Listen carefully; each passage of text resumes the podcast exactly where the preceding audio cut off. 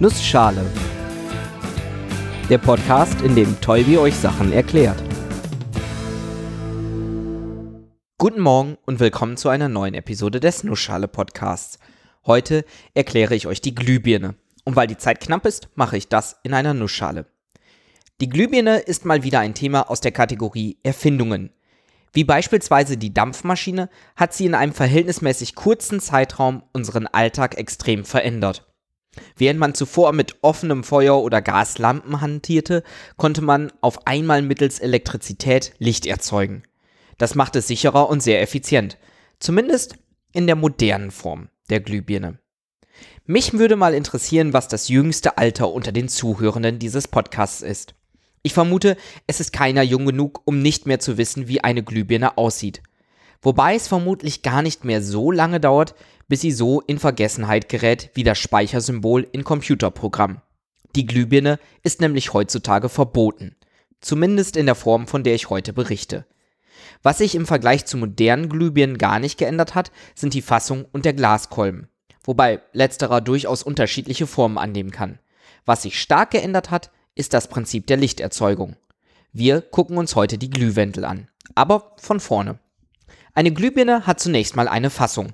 Das ist das Ding, was ihr später in die Decke oder in die Lampe schraubt. An dieser Fassung gibt es zwei verschiedene Metallflächen. Einmal die am unteren Ende und einmal die Windung selber. Diese entsprechen zwei Polen für den Strom. Durch das eine Ende kommt Strom rein, durch das andere raus. Im Glaskolben wird der Strom durch Drähte geleitet. Etwa in der Mitte wird der Draht durch die Glühwendel ersetzt. Das ist eigentlich auch nur ein Draht, aber aus einem anderen Material. Üblicherweise wird das Material Wolfram genutzt. Durch den elektrischen Widerstand, den dieser Draht ausübt, geht Energie in Form von Wärme und Lichtausstrahlung verloren. Beziehungsweise nicht unbedingt verloren, denn ausnahmsweise wollen wir genau das erzeugen, die Lichtausstrahlung. Allerdings ist der vorrangige Effekt die Umwandlung von elektrischer Energie in Wärmeenergie. Die Glühwendel kann bis zu 3000 Grad Celsius heiß werden. Die passende Temperatur ist wichtig, denn die Lichtausstrahlung passiert nicht unbedingt im sichtbaren Spektrum. Je nach Temperatur wird vor allem der infrarote Strahlungsbereich ausgesendet. Je höher die Temperatur, desto höher ist der Anteil im sichtbaren Spektrum. Also genau das Licht, das wir haben wollen. Passt alles, sind das bis zu 15 Prozent. Immer noch nicht wirklich viel. Dieser Zusammenhang ist es übrigens auch, der dafür sorgt, dass man von der Lichttemperatur spricht. Abhängig von der Temperatur ist die Farbe des glühenden Objektes unterschiedlich. Bei noch niedrigeren Temperaturen ist es erst ein glimmendes Rot, wird dann mit steigender Temperatur immer gelber und geht dann ins Weiße über. Knapp 5.500 Grad ist es, was wir als neutrale weiße Farbe bezeichnen. Das ist auch die Temperatur, die die Sonne aussendet. Man kann dann noch viel weiter ins Detail gehen. Die Materialwissenschaften untersuchen solche Dinge noch viel intensiver. Für uns wichtig ist erstmal nur, dass wir eine recht hohe Temperatur haben und auch benötigen, damit die Glühbirne passendes Licht aussendet. Das ist übrigens auch der Grund, warum der Verkauf von Glühbirnen in dieser Form heutzutage in den meisten Ländern verboten ist. Sie sind einfach viel zu ineffizient. Etliches an elektrischer Energie geht in Form von Wärmestrahlung verloren und nur ein geringer Teil der erzeugten Strahlung ist wirklich sichtbares Licht. Clevere Leute haben dann ihre Glühbirnen als Heizkörper bezeichnet und unter dem Namen Heatballs verkauft. Da kann man dann auch nicht wirklich widersprechen. Die Temperatur ist noch aus einem zweiten Grund problematisch. Die Glühwendel soll glühen. Bei so hohen Temperaturen passiert es aber oft, dass die Glühwendel einfach schmilzt. Ganz zu Beginn hat man beispielsweise Platin benutzt. Diese schmilzt ab Temperaturen von knapp 1800 Grad Celsius. Viel weniger darf die Lampe aber nicht haben, denn sonst wäre sie quasi nutzlos. Man müsste die Temperatur also konstant sehr knapp unter dem Schmelzpunkt halten, was eine zu große technische Herausforderung darstellte. Es gab viele weitere Materialien, die untersucht wurden.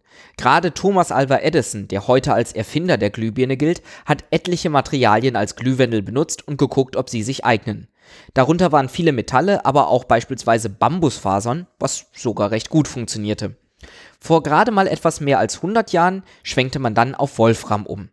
Das hat die gewünschten Eigenschaften und kann durch Legierung, also durch Verbindung mit anderen Metallen, sogar noch weiter optimiert werden. Jedoch gibt es da noch ein zweites Problem. Erhitzt man Wolfram, dann oxidiert es, reagiert also mit dem Sauerstoff in der Luft und wird zu Wolframoxid. Um das zu verhindern, gibt es den Glaskolben. Dieser ist evakuiert, also mit einem Vakuum gefüllt, beziehungsweise geleert, denn dadurch gibt es keinen Sauerstoff und auch keine anderen Teilchen, mit denen die Wolframglühwendel beim Erhitzen reagieren kann. Schick, schick. Später hat man dann ein spezielles Schutzgas eingefüllt, anstatt einfach nur ein Vakuum zu verwenden. Der Widerstand der Glühwendel ist übrigens temperaturabhängig. Je höher die Temperatur, desto höher der Widerstand. Bedeutet also, wenn die Glühbirne kalt ist, hat sie einen recht geringen Widerstand. Schaltet man in diesem Zustand die Birne ein, fließt bei gleicher Spannung ein größerer Stromfluss. Dieser ist etwa eine Größenordnung stärker als der Stromfluss im Normalbetrieb. Und das erklärt dann auch, warum Glühbirnen vor allem beim Einschalten durchbrennen und nur selten im Normalbetrieb. Nochmal zurück zur Erfindung der Glühbirne. Auch wenn Edison an der Umsetzung dieser Ideen beteiligt war, die meisten Ideen gab es schon vorher. Er hat sehr stark auf den bis dahin bekannten Theorien und Experimenten aufgebaut. Und da war er auch nicht der Einzige. Was man Edison aber zugute halten muss, er war derjenige, der die Glühbirne wirklich nutzbar gemacht hat. Mit dem ganzen Drumrum, Vakuum, Fassungen, Sicherungen und Co. Statt nur ein Draht zum Leuchten zu bringen, hat er mit Hilfe von Schaltern also Licht auf Knopfdruck ermöglicht.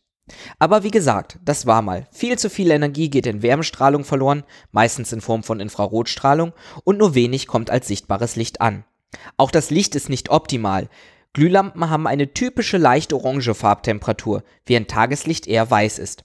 Trotzdem haben sie auch ein paar Vorteile. Glühbirnen sind stufenlos dimmbar, erreichen extrem schnell ihre Betriebshelligkeit und funktionieren mit nahezu jeder Art von Strom. Und irgendwie haben sie auch irgendwas Romantisches, finde ich. Und damit vielen Dank fürs Zuhören und bis zum nächsten Mal.